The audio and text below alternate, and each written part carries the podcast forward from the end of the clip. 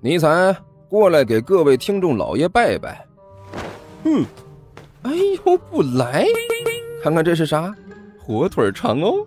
我我我我，呃呃，各位听众老爷，本魔王这厢有礼了。嗯，乖。哎，欢迎大家来看我如何拯救世界啊！精彩继续，别忘了点订阅哟。哎，经理，快点开始。哦，好的。第二百二十三集。嗯，没事没事呃，这才多大一点事情啊！关小雨笑眯眯的一摆手，我其实都忘了，哈，真的忘得干干净净。什么，在八点四十分左右，在前面三百多米的地方碰到你，和你说了大概有两分多钟的话，然后你告诉我一个错的方向，我和我朋友一起白走了四十多分钟的冤枉路，最后在九点多碰到别人，才知道自己走错了，最后到了学校才晚了两个多小时，这些事儿我都忘得一干二净的啊，真的。一点都想不起来了。甘球忍不住吞了一口口水，伸手擦了擦额角的冷汗。那，那个老师，我我真的不是。没事儿，没事儿，你千万不要往心里去啊！我真的都忘得差不多了。关小雨看似随意的摆了摆手。是是吗？甘球干笑着点了点头。也不知道该说什么才好了。啊，对了，甘球啊，你啊，你是叫做甘球对吧？关小雨笑眯眯的看着甘球问道。啊，是是是我。甘球机械的点了点头。啊，没事不要紧张啊。老师呢，我就是随便和你聊聊。关小雨点了点头，继续说道：“我问你。”你们家一直都是住在这里的吗？是，甘球有力无气的点了点头，一副案板上的鱼任你宰割的模样。住了多久了？关小雨继续问道。住了多久了？甘球挠了挠头。哎呀，那就不好说了。据我所知，我太爷爷那一辈就住在这里，然后到我这儿。大概有四辈了吧？你确定？一听到这儿，关小雨顿时一皱眉头，追问道：“老师，这次我真不是骗您。”甘球哭丧着脸说道：“这种事情我还骗您，那有意思吗？我们家确实在这里住了能有四辈了，算是这里的老人了，附近都知道。”是吗？关小雨眉头皱得更厉害了。之前没有搬过家什么的，没有，一直没有。甘球用力的摇了摇头。嗯，是这样啊。关小雨轻轻的点了点头，不再说话了。那个老师看到关小雨的模样，甘球小心翼翼的开了口：“怎么了？是不是没事了？”甘球小心的问道：“我可以走了吗？”“哦，还有最后一件事。”一听这个，关小雨的表情立刻严肃起来。“甘球同学，我有一件事问你。”“老师，您说。”甘球老老实实的站在那里，准备听训。“你早晨是不是吃蒜了？”“啊！”甘球顿时愣住了。一双眼睛茫然的看着关小雨。哎呀呀呀！哎呀呀呀！闭嘴闭嘴，把嘴闭上！关小雨不停的用手扇着周围的空气。我跟你说啊，刚才我就忍不住了。哎呀，我去，这个味儿啊！你这也太不文明了！你这一早晨吃了蒜出门，考虑过大家的安危没有？就这么还敢上街？你这是很严重的问题，知道吗？甘秋连忙闭上嘴巴。一把伸手捂住，眨了眨眼睛，用力的点了点头。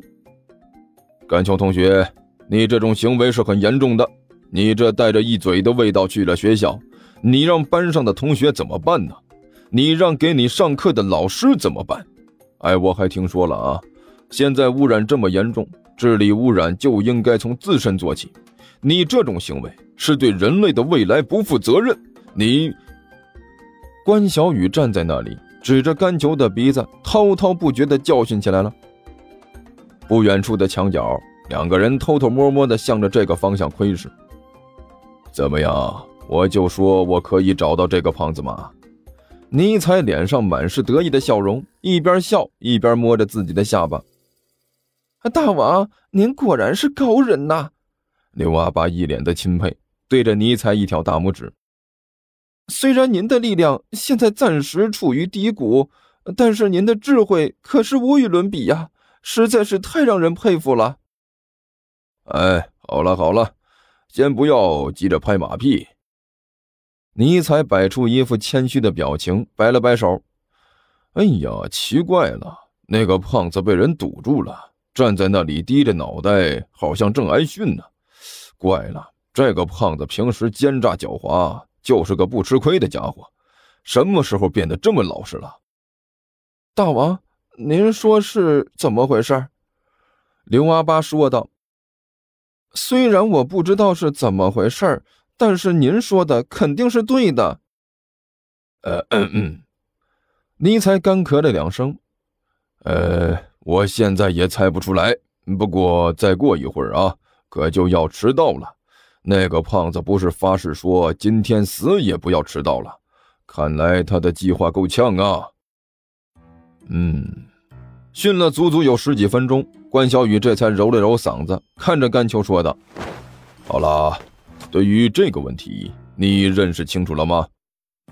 认识清楚了。甘秋垂头丧气的点了点头。这是一个很严重的错误，但是既然你已经认识清楚了，今天就暂时先这样。关小雨满意的点了点头。好了，赶紧去上课去，别迟到了。是。甘球应了一声，迈步想要离开。哪知道这脚一绊，差点摔那儿。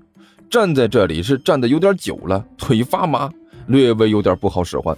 不过尽管如此，甘球也不敢在这里多待，转身就跑的没了影子。哼，你个臭小子，竟然敢骗我！关小雨看着甘球离去的背影，冷冷一笑：“本圣人就让你知道什么是代价。”跑出去好远之后，甘秋这才停了下来，站在那里大口大口的喘着粗气。哎呀，要了命了！报复啊，这就是赤果果的报复！甘秋一边喘气一边嘀咕：“好家伙呀，唾沫星子喷了一脸，就和洗脸了一样。新来的这位体育老师心眼未免也太小了，看来以后要小心了。要是被他抓住小辫子，肯定是没好果子吃。不过还好。”好歹咱已经是高三了，这可是一个体育老师经常生病有事不上课的年纪，哼，惹不起，咱还躲不起吗？喂，甘秋，你自己一个人在那嘀咕什么呢？就在这时，突然有人在他的背后拍了一下。哦，是的，甘秋就像是兔子一样窜了起来。呃，杜涵看了看自己的手，又看了看干球。看了看干球，又看了看自己的手。哇，不会吧？难道结果已经练成传说中的大力金刚掌了？就拍了一下，就把这么大一只胖子拍飞了？我拍你喵啊！干球恶狠狠地骂了一句，然后急促地喘了几口气。哎呀，差点吓死我！哎，我说杜涵，闲着没事你在我背后来这么一下，是想干什么？不知道人吓人，吓死人吗？杜涵冷笑了一声，双手抱在胸前。切，看你这个德行，胖子，难道你又闯祸了？听说地球听书可以点订阅，还能留个言啥啥的。呃，大家给咱整整啊，让本王见识见识呗。